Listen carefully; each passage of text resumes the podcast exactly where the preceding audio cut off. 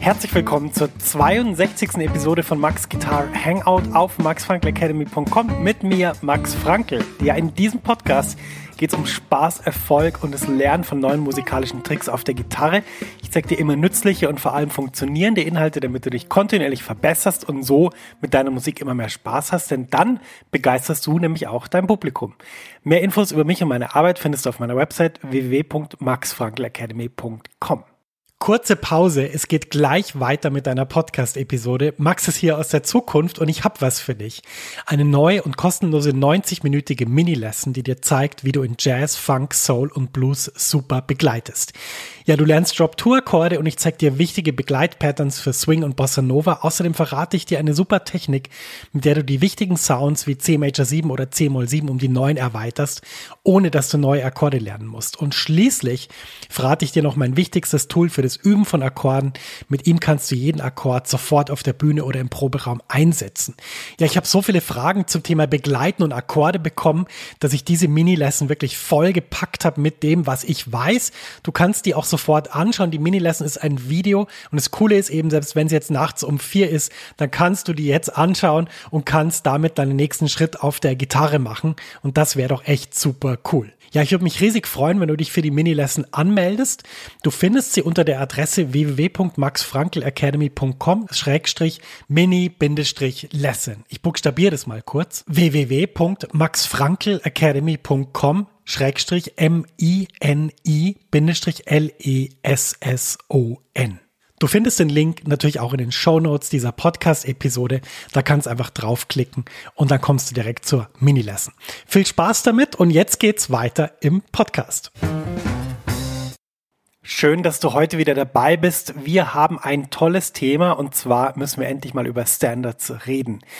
Jazz-Standards sind eine wunderbare Quelle von tollen Melodien, über die man improvisieren kann. Es gibt sehr viele davon. Und das Problem ist, meistens, wenn man auf eine Session kommt und dann sagt jemand, wir spielen jetzt XY, dann denkst du meistens, oh nein, den hätte ich mal lernen sollen, aber den kann ich leider nicht.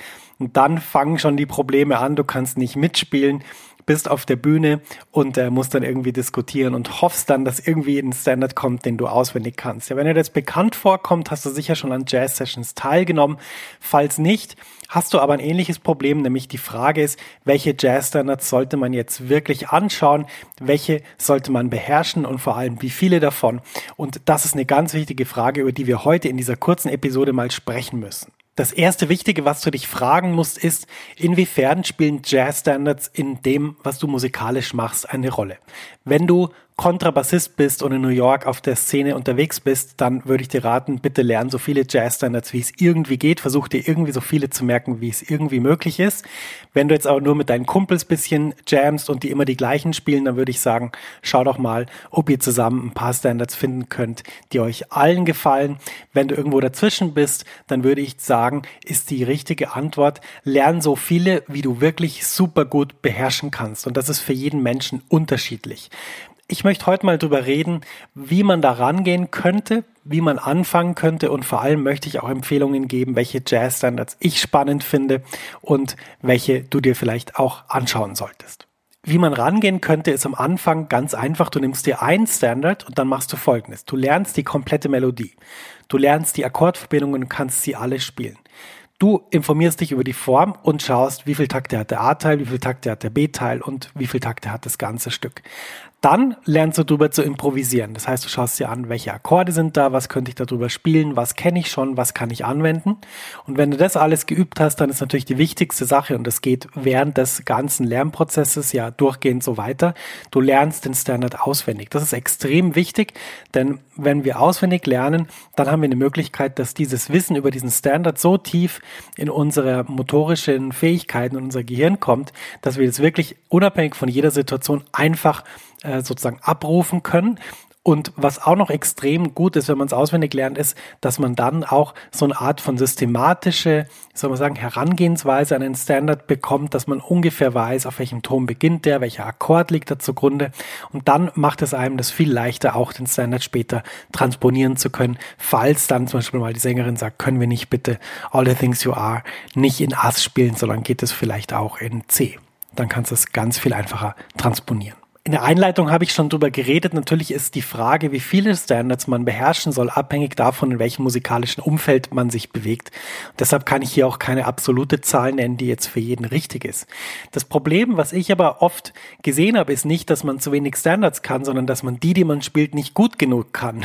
Das ist ein großes Problem. Denn wenn dann jemand sagt, du, was willst denn du spielen? Und du sagst dann, ja, ich möchte gern All or Nothing at All spielen, aber du überlegst die ganze Zeit, Mensch, im Takt 7, was ist dann nochmal für ein Akkord? dann ist es nicht so optimal beim Spielen und das wird man ganz deutlich hören. Das heißt, schau, dass du die Standards, die du spielst, auch wirklich super gut auswendig kannst und beginne mit fünf Stück. Falls du die noch nicht ähm, so organisiert hast, nimm dir mal so einen Fünferpack und lern den mal auswendig. Und äh, ich habe jetzt im Vorfeld von dieser Episode überlegt, was wären denn so meine fünf Standards für die einsame Insel und über die möchte ich jetzt reden für mich gehört auf jeden Fall dazu das Stück Peace von Horace Silver, eine wirklich fantastische Ballade, die ziemlich kurz ist, super tolle Akkorde hat, eine wahnsinnig schöne Melodie und das ist so eine, eine Ballade, die ja die ich wahnsinnig gerne spiele. Dann geht's weiter mit einem Stück, was der Favorit von vielen Musikern ist, All the Things You Are, eine Komposition von äh, Hammerstein und Kern und ähm, ist ein wahnsinnig schöner Standard, super tolle Melodie, schöne Akkord-Changes, auch ziemlich anspruchsvoll. Ist also auch ein wunderbares Stück. Natürlich brauchen wir einen Blues. Ich entscheide mich für Turnaround von Ornette Coleman. Ist ein Stück, was, was mir wahnsinnig ans Herz gewachsen ist. Ist auch ein toller Blues. Ähm, und den solltest du unbedingt auschecken. Dann geht's weiter mit Falling Grace von Steve Swallow. Eine unglaublich schöne Komposition mit tollen Akkorden ähm, und äh, ja, eins der Lieblingsstücke von Wolfgang Mutspiel und ähm, Falling Grace ist total super, ein super Standard und als letztes noch Beatrice von Sam Rivers, ähm, auch eine wunderschöne Melodie, super Akkord-Changes, kann man toll drüber improvisieren. Das sind jetzt mal fünf Stücke, die ich auf eine einsame Insel mitnehmen wollen würde und äh, wenn du auch Standards lernst, dann schau dir die fünf doch mal an und vielleicht schafft es der ein oder andere auch in deine Favoritenliste. Ja, ich habe es ja anklingen lassen, es ist eine kurze Episode, deswegen sind wir schon fast wieder am Ende. Fazit von dieser ganzen Sache ist, lern die Standards, die dich wirklich umhauen. Wenn du sie lernst, dann lern sie so, dass du sie wirklich perfekt auswendig kannst, dass du alle Aspekte beherrschst. Und dann natürlich das Wichtigste, und das ist der letzte Punkt, den ich heute noch loswerden will, spiel diese Stücke mit deinen Freunden, spiel die mit deiner Band und schau, was dann passiert. Denn die Erfahrung zeigt, mit jedem neuen Musiker, mit dem man solche Stücke spielt, geht es wieder in eine neue Richtung. Und das ist eine der wunderbaren wunderbarsten Sache, die es in dieser Musikrichtung, die wir jetzt Jazz nennen, gibt. Und deshalb geh raus und spiel diese Stücke, jam über die Stücke in jeglicher Besetzung und äh, mach diese Stücke zu deinen Freunden, zu deinen musikalischen Freunden und hab sie immer dabei. Deshalb übrigens auch auswendig lernen. Die Papiere, die man immer mit sich rumschleppt, die verknittern so ganz schlimm. Das ist nicht optimal. Das war die 62. Episode von Max Guitar Hangout. Wie immer möchte ich am Ende auf meine Facebook-Gruppe mit dem Titel Jazz-Gitarrenhelden effektiv und mit Spaß Gitarre lernen hinweisen.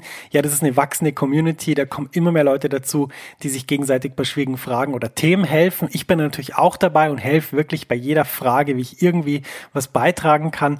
Wenn dich das interessiert, gehst einfach auf www.maxfrankelacademy.com slash Facebook oder suchst einfach in der Facebook-Suche nach den Jazz-Gitarrenhelden.